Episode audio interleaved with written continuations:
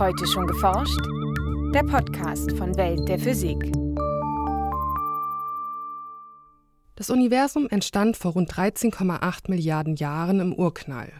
Aus einem einzigen Punkt entwickelte sich das Weltall, wie wir es heute kennen. Eine wichtige Phase in der Geschichte des Kosmos ist die Inflation. Die Inflation ist einfach eine Epoche, wo sich das Universum exponentiell ausgedehnt hat. So Fabian Schmidt vom Max-Planck-Institut für Astrophysik in Garching. Was während dieser extrem schnellen Expansion im frühen Universum passierte, welche Beobachtungen die Inflationsphase stützen und wie Forscher nach weiteren Hinweisen auf diese frühe Epoche suchen, berichtet der Kosmologe in dieser Folge. Viel Spaß beim Hören wünscht Jana Harlos.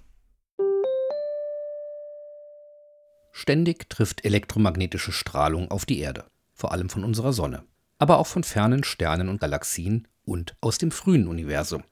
Aus einer Zeit rund 380.000 Jahre nach dem Urknall. Damals bildeten sich die ersten Atome und es lichtete sich gewissermaßen der Nebel im jungen Kosmos. Licht konnte sich erstmals frei durch den Weltraum bewegen und sich in alle Richtungen ausbreiten. Im Mikrowellenbereich lassen sich diese urzeitlichen Lichtteilchen noch heute nachweisen, als kosmische Hintergrundstrahlung. Und das Besondere ist jetzt, dass wir sehen, dass dieses Licht überall gleichförmig ist. Ja? Also dass ähm, aus allen Himmelsrichtungen kommt die Helligkeit dieses kosmischen Mikrowellenhintergrunds genau gleich an, zu einem Teil in 100.000. Berichtet Fabian Schmidt vom Max-Planck-Institut für Astrophysik in Garching. Ein derart gleichmäßiges Signal deutet darauf hin, dass zu dem Zeitpunkt, als die Strahlung freigesetzt wurde, in allen Bereichen des Universums die gleichen Bedingungen herrschten, also etwa die gleiche Temperatur und die gleiche Dichte. Diese Annahme passt allerdings nicht zu einem Kosmos, der im Urknall entstand und danach nahezu gleichförmig expandierte. Zwar hätten sich auch in diesem Szenario nach 380.000 Jahren die ersten Atome bilden und das Licht frei bewegen können, doch wäre das Universum dann bereits so groß gewesen, dass weit voneinander entfernte Materieteilchen untereinander keine Informationen hätten austauschen können weil das Universum so jung war zu dem Zeitpunkt, dass noch nicht genug Zeit war, dass diese Atome mit Licht praktisch in Kontakt hätten stehen können und sich praktisch auf eine Temperatur einigen, wie das so passiert, wenn man einen warmen Raum und einen kalten Raum die Tür zwischen den beiden öffnet, dann gleichen die sich aus und haben irgendwann die gleiche Temperatur. Nur geht das nicht, wenn diese Räume so weit voneinander entfernt sind, dass sie nie kommunizieren können. Wenn also ein Austausch zwischen entfernten Bereichen im frühen Universum nicht möglich war, wie erklärt sich dann die einheitliche Strahlung aus allen Richtungen? Ohne das Urknallmodell zu erweitern, müsste man annehmen, dass sich das Universum rein zufällig auf genau diese Art und Weise gebildet hat. Da müsste man einfach postulieren, dass das Universum genauso aussah, dass in allen Punkten äh, des Universums die gleichen Bedingungen bis auf ein Teil 100.000 herrschten. Und das ist sehr unnatürlich, denn wie gesagt, diese verschiedenen Regionen im Universum sind komplett unabhängig, haben nie miteinander kommuniziert. Wieso sollten die die gleiche Temperatur, die gleiche Dichte haben und in allen ihren Parametern übereinstimmen? Anfang der 1980er Jahre schlugen die Kosmologen Alan Good und Alexei Starobinski eine Erklärung für diese rätselhafte Beobachtung vor. Sie erweiterten das Urknallmodell um eine zusätzliche Epoche im sehr frühen Universum, die Inflation. Die Inflation fand nur Bruchteile von Sekunden nach dem Urknall statt, noch bevor sich die ersten Teilchen bilden konnten. Zu jener Zeit befanden sich alle Bereiche des Kosmos noch so nah beieinander, dass sich ihre Temperatur und Dichte angleichen konnten. Die rasante Ausdehnung des Universums durch die Inflation trennte die Bereiche dann so weit voneinander, dass kein Austausch mehr unter ihnen möglich war. Wir wissen, um diese Probleme zu lösen mit diesem seltsam ordentlichen Universum, muss die Inflation mindestens so lange dauern, dass sich das Universum um einen Faktor ungefähr 10 hoch 30 ausgedehnt hat. Ein Bereich des Universums, der vor der Inflation so klein wie ein Atom war, hätte damit nach der Inflation mindestens einen Durchmesser von mehreren Lichtjahren. Auch wenn solch eine gewaltige Expansion schwer vorstellbar ist, fand die Inflationshypothese unter Kosmologen großen Zuspruch denn sie erklärt nicht nur die gleichmäßige Hintergrundstrahlung, sondern auch andere Eigenschaften des Universums. Der andere Aspekt ist, dass das Universum nach allen Messungen, die wir haben, euklidisch ist. Das heißt, der Raum ist nicht gekrümmt. Auch diese Eigenschaft des Universums ist erstaunlich. Denn laut Einsteins allgemeiner Relativitätstheorie beeinflusst jede Form von Materie und Energie die Krümmung des Raums, in dem sie sich befindet. Und das wäre ein weiterer Parameter, den man wirklich äh, ganz genau vorsichtig austarieren muss im frühen Universum. auf viele, viele Nachkommastellen. Sonst würde man ein heutzutage ein sehr gekrümmtes Universum messen.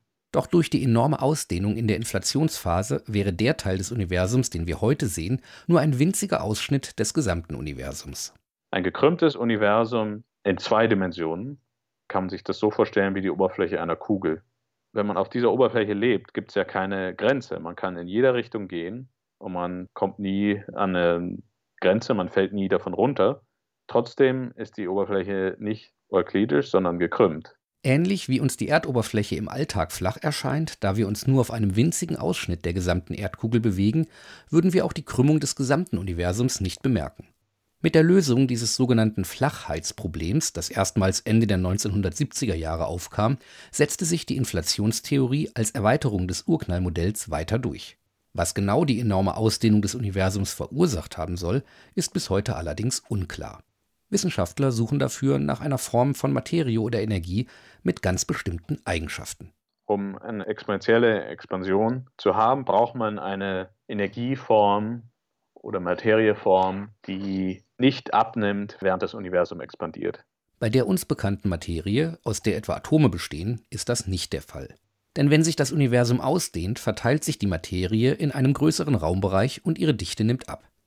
Um die Ausdehnung des Universums während der Inflation anzutreiben, braucht man daher eine bislang unbekannte Form von Materie oder Energie, deren Dichte im Laufe der Expansion unverändert bleibt. Das heißt, wenn sich das Universum um Faktor 2 ausdehnt, ist weiterhin genauso viel Energiedichte vorhanden. Und das heißt, die kann natürlich immer weiter die Expansion vorantreiben und das bedeutet, dass die Expansion exponentiell wird. Für Sekundenbruchteile dehnte sich das Universum dadurch immer schneller aus. Zwar blieb die Energiedichte dabei unverändert, so die Annahme der Forscher, allerdings wandelte sich die antreibende Energie in eine andere Form von Energie, wie etwa in Materie und Strahlung, um. Dadurch fand die Inflationsepoche und mit ihr die rasante Expansion des Universums schließlich ein Ende. In den folgenden Milliarden Jahren dehnte sich der Kosmos nur noch vergleichsweise langsam aus. Der einzige Unterschied ist, dass jetzt die Expansion natürlich viel, viel, viel langsamer ist. Und Trotzdem beginnt die Expansion des Universums momentan exponentiell zu werden. Wie gesagt, mit einer sehr langsamen Rate. Also wir sprechen hier von Milliarden von Jahren, auf denen das passiert, vielen Milliarden Jahren. Auch hinter dieser beschleunigten Expansion des Universums vermuten Wissenschaftler eine spezielle Form von Energie, die sogenannte dunkle Energie. Welche physikalischen Mechanismen dabei eine Rolle spielen, ist hier allerdings noch genauso unklar wie bei der frühen Inflationsphase. Und so sind auch längst nicht alle Kosmologen davon überzeugt, dass die Inflationsepoche überhaupt stattfand. Denn auch alternative Theorien könnten die Beobachtungen erklären. Es gibt ein Szenario, das momentan auch noch diskutiert wird, ähm, wo das Universum nicht beschleunigt expandiert hat, sondern sich langsam kontrahiert hat. Also das Universum war tatsächlich in Kontraktionsphase und ist dann in einem auf Englisch Bounce genannten Ereignis in die expandierende Phase übergegangen. Und äh, diese langsam zusammenziehende Phase hat halt ähnliche Eigenschaften wie eine schnell expandierende, in der Hinsicht, dass sie auch das Universum flach macht und gleichförmig macht, indem alle Regionen im Universum sich äh, praktisch gleich verteilen konnten. Um nun herauszufinden, welcher Erklärungsansatz der richtige ist, sind Forscher auf weitere Beobachtungen angewiesen. Doch selbst die älteste Strahlung, der kosmische Mikrowellenhintergrund, stammt aus einer Zeit, als das Universum bereits einige hunderttausend Jahre alt war. Damit kann sie keine direkten Informationen über die Inflationsphase liefern, die innerhalb der ersten Sekunde nach dem Urknall stattfand. Daher suchen Kosmologen nach einem anderen Signal, nach Gravitationswellen. Diese Stauchungen und Streckungen des Raums hätte eine exponentielle Ausdehnung des Universums nämlich verursachen müssen. Weil es so schwer ist, Gravitationswellen zu beeinflussen, haben sich unbehindert ausgebreitet seit der Inflation und sind deswegen mit Abstand das früheste Fenster in unser Universum. Also wenn die beobachtet werden, dann wirklich sieht man direkt die Inflationsepoche und kann dadurch dann auch messen, mit welcher Rate sich das Universum expandiert hat und damit auch wann die Inflation passiert ist. Im Jahr 2015 ließ sich mit den beiden LIGO-Detektoren in den USA das erste Signal einer Gravitationswelle nachweisen. Doch diese stammte nicht aus dem frühen Universum. Und da gibt es dann leider auch viele andere Quellen von Gravitationswellen, wie zum Beispiel kompakte Sternpaare, zum Beispiel zwei weiße Zwerge, die sich mit einer Periode von einem Jahr oder weniger umkreisen, die senden auch Gravitationswellen aus. Um Gravitationswellen aus dem frühen Universum aufzuspüren und von den anderen Quellen von Gravitationswellen zu unterscheiden, brauchen Wissenschaftler allerdings deutlich präzisere Instrumente als heute verfügbar. Daher suchen sie vorerst über einen Umweg nach Gravitationswellen aus der Inflationsphase.